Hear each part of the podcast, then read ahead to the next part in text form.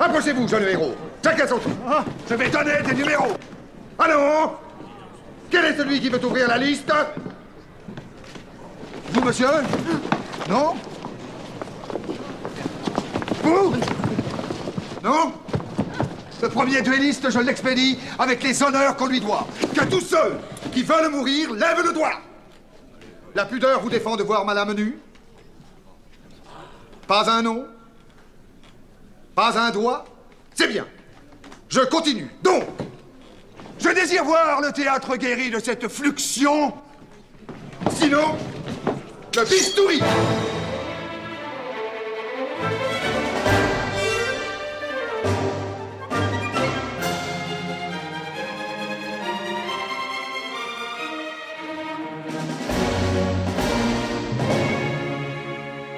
Bonjour à tous, au bout de notre fleuret pour ce deuxième numéro de Musical Suspect, la brillante bande originale de Cyrano de Bergerac, composée pour le long métrage de Jean-Paul Rapneau sorti au printemps de l'année 1990. Il aura fallu attendre tout juste 30 ans pour oser redonner vie à l'écran au héros d'Edmond Rostand. La prestation remarquable de Daniel Sorano pour le téléfilm de Claude Barma diffusé le soir de Noël 1960 semble avoir refroidi les ardeurs d'une nouvelle adaptation. Pourtant, en 1984, la pièce tombe dans le domaine public et l'idée d'un retour du plus bonnet, euh, il faut l'avouer de la littérature, fait son chemin. C'est à Jean-Paul Rapneau qu'on propose d'adapter Cyrano de Bergerac. Le réalisateur, particulièrement attaché à l'œuvre, hésite mais finit au final par accepter. Un pénible accouchement débute alors, plusieurs versions, des changements de producteurs et un budget qui freine l'avancée du projet. C'était finalement qu'en 1990 que le film s'affiche sur la devanture des cinémas français. Dans le rôle titre, Gérard Depardieu explose l'écran, portant la fougue et les blessures du personnage avec un magnétisme extraordinaire. Cyrano de Bergerac le rafle donc l'adhésion du public et des critiques, en France comme à l'étranger. Une triste affaire a beau lui voler plusieurs Oscars, qu'importe, le film accumule 10 Césars, dont celui de la meilleure musique de film.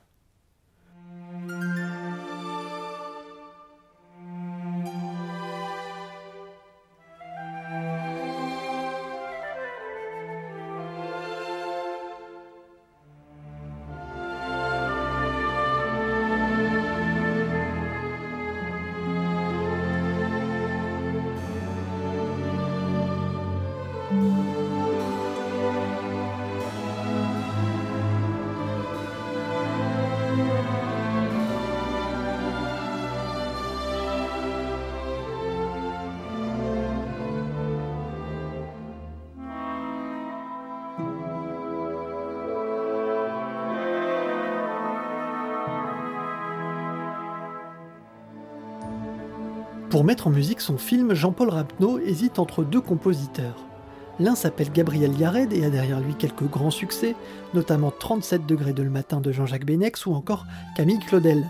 L'autre, c'est Jean-Claude Petit, compositeur expérimenté lui aussi, passé par l'équipe du grand Michel Magne et auréolé du triomphe Jean de Florette Manon des Sources.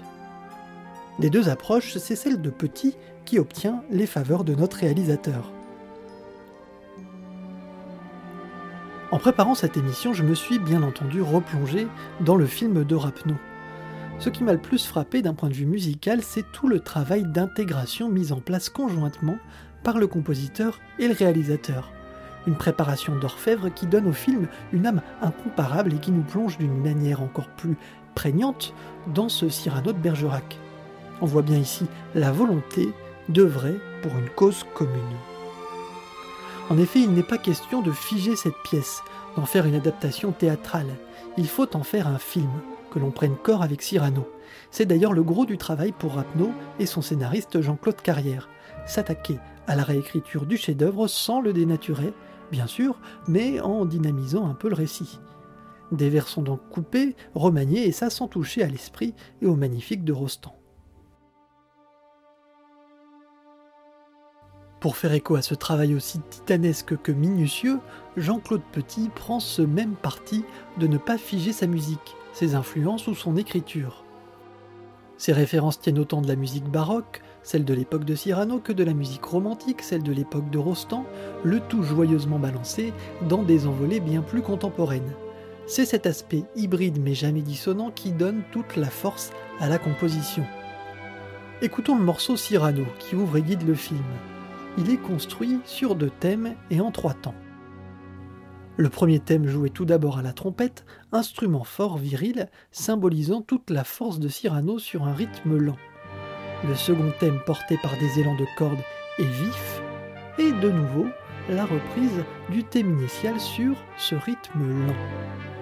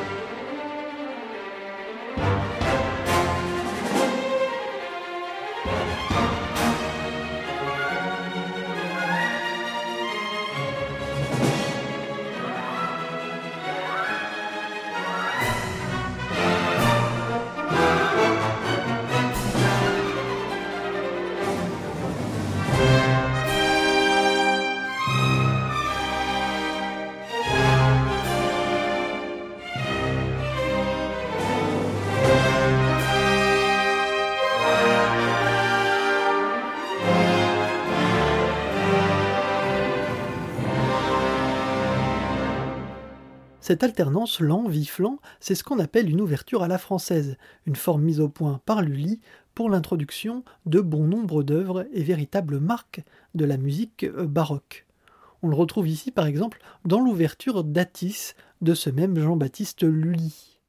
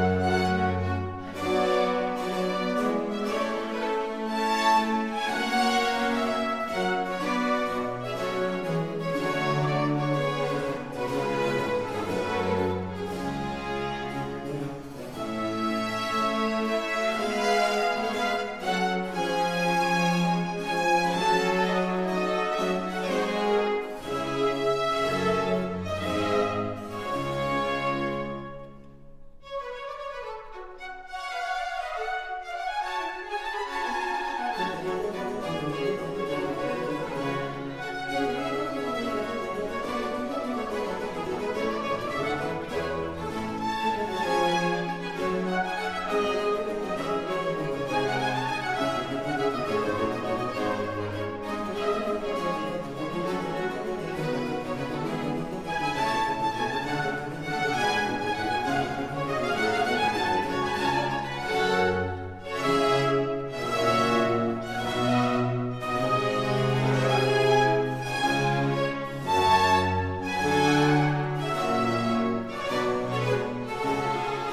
des apports dans la construction, c'est par le choix des instruments que Petit crée cette impression hybride. Le clavecin, l'orgue de barbarie comme ici,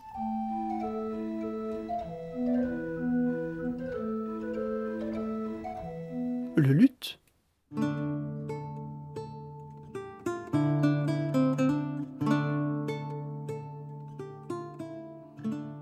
ou encore le chant grégorien.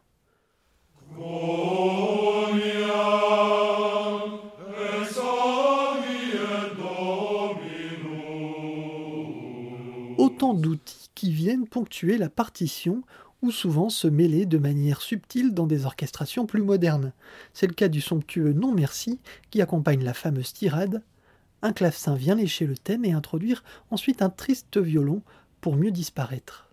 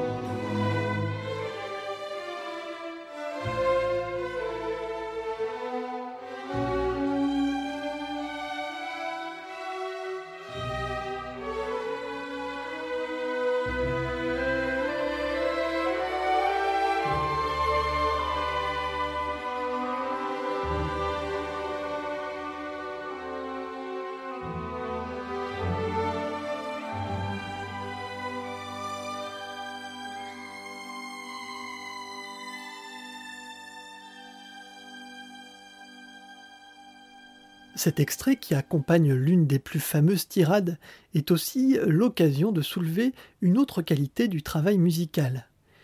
Il épouse le texte. Ici, bien plus qu'ailleurs, il est indispensable de capturer l'émotion sans faire ombre au sublime vers de Rostand. Réécoutons donc Non Merci, cette fois avec le texte. Vous allez voir, on monte, on monte, on monte progressivement sur tous les plans d'ailleurs, puisque même au niveau de la mise en scène, Cyrano lui-même monte un escalier, le personnage tempête, avant de partir sur un romantisme à fleur de peau, soit les deux côtés de notre personnage, fier et sensible.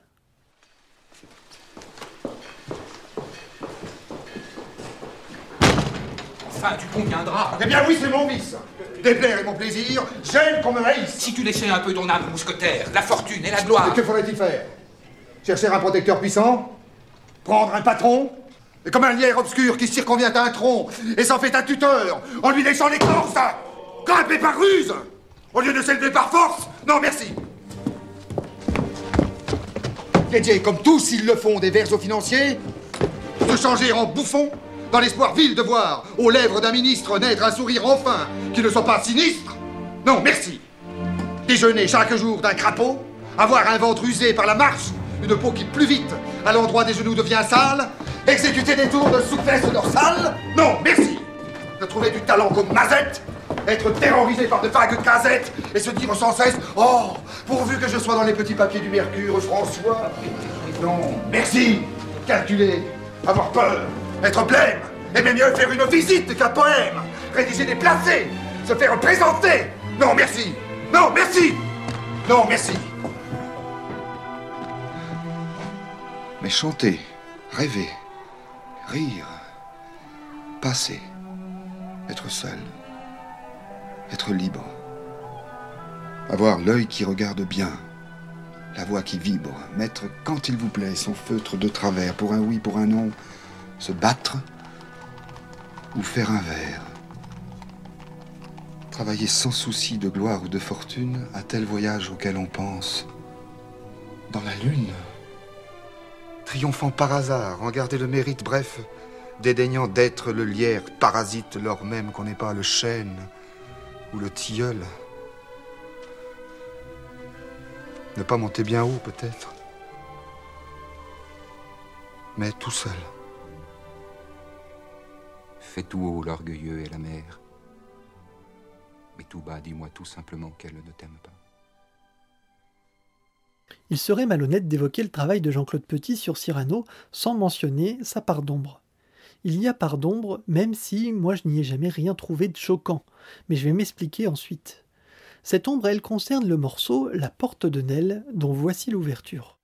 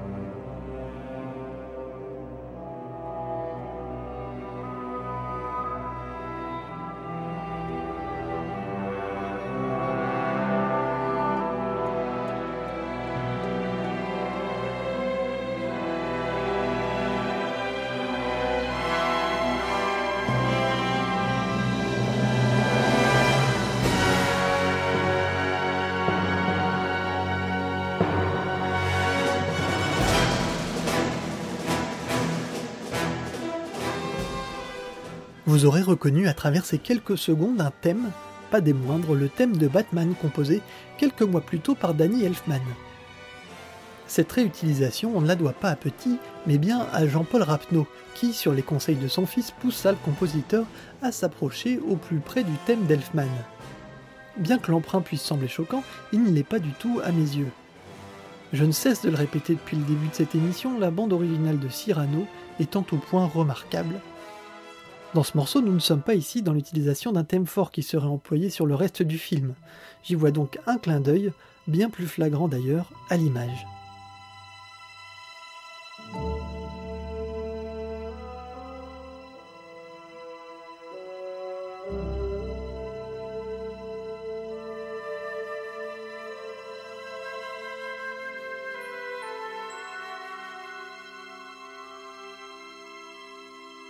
Une autre idée brillante, c'est de régulièrement opérer sur un même morceau un glissement d'une musique diégétique à extra-diégétique. Qu'est-ce que la musique diégétique? La musique diégétique, c'est la musique qui relève de la narration, la musique entendue par les personnages d'un film exemple célèbre, L'homme à l'harmonica dans Il était une fois dans l'Ouest.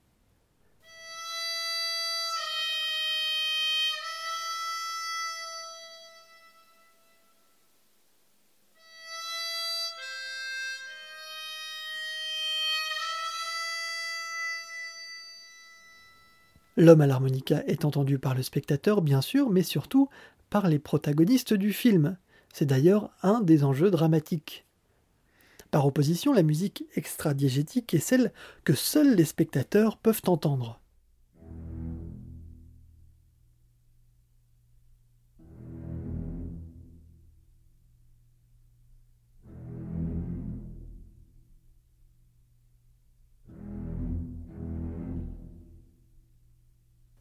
Les spectateurs l'entendent par les personnages du film, cela permet au compositeur de jouer avec les émotions et avec le récit. L'astuce dans Cyrano, c'est de glisser régulièrement entre diégétique et extra-diégétique. Ainsi, dans plusieurs scènes, à l'écran, un instrument apparaît, il peut s'incorporer avec malice dans la musique, comme cette scène où De Guiche part à la rencontre de Roxane accompagné d'un joueur de lutte masqué.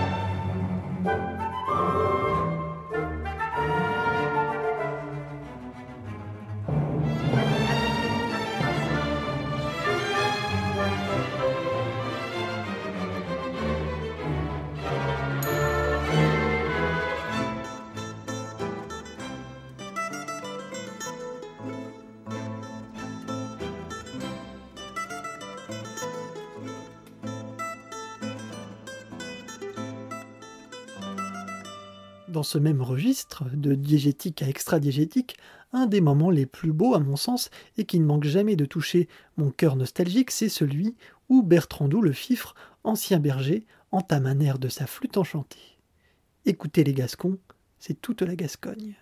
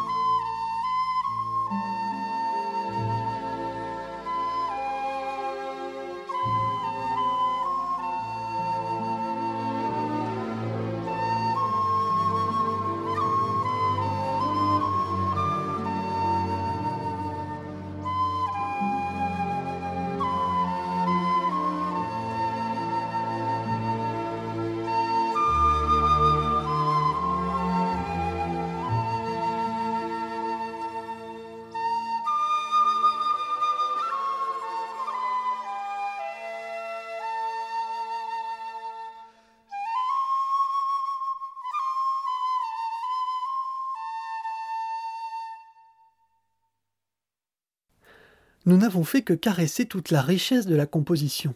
Nous n'avons d'ailleurs même pas abordé le thème romantique de Roxane, entre autres délices. Avec la bande originale de Cyrano de Bergerac, Jean-Claude Petit a tout simplement signé l'une des plus belles partitions du cinéma français. Une intelligence d'écriture, une compréhension de l'enjeu cinématographique, comme je le disais en début d'émission, une volonté d'être au service d'une œuvre. Ces éléments font de Cyrano de Bergerac une bande originale qui se dévoile comme un récit et qui, en dehors du film, trouve réellement sa propre légitimité. Quelle plus belle récompense pour un compositeur.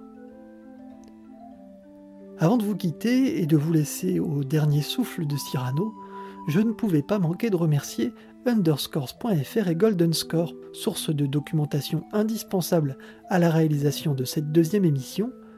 Je vous encourage vivement à faire un tour régulier sur ces magnifiques sites. Bien sûr, vous pouvez retrouver les plus beaux morceaux de Cyrano et de Jean-Claude Petit sur www.lagrandeévasion.fr.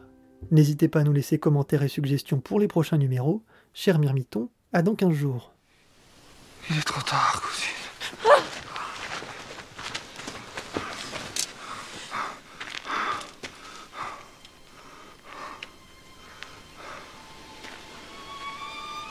Je vais monter là-haut, dans la lune opaline. Plus d'une âme que j'aime y doit être exilée.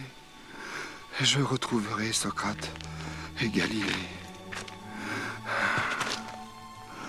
Philosophe, physicien, rimeur, bratteur, musicien et voyageur aérien. Grand riposteur du tac au tac. Amant aussi pas pour son bien. Sigi, Hercule Savinien, de Cyrano, de Bergerac, qui fut tout.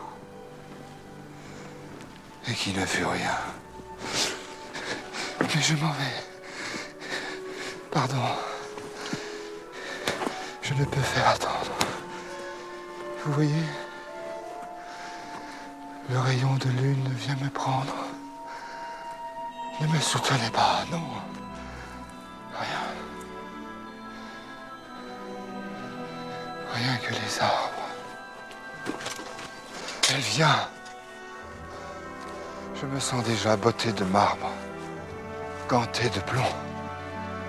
Oh. Mais puisqu'elle est en chemin, j'irai à sa rencontre. Et l'épée à la main. Que dites-vous? C'est inutile. Je sais. Mais on ne se bat pas dans l'espoir du succès, non, non. C'est bien plus beau lorsque c'est inutile. Qu'est-ce que c'est que tout cela? Vous êtes mille. Ah, je vous reconnais. Tous mes vieux ennemis. Le mensonge, les lâchetés, les compromis. Je sais bien qu'à la fin, vous me mettrez à bas n'importe. Je me bats, je me bats, je me bats. Oh, oui, vous m'arrachez tout. Le laurier et la rose, arrachés. Il y a malgré vous quelque chose que j'emporte. Et ce soir, quand j'entrerai chez Dieu, mon salut balayera largement le seuil bleu. Quelque chose que sans un pli, sans une tâche, j'emporte malgré vous. Et c'est. C'est.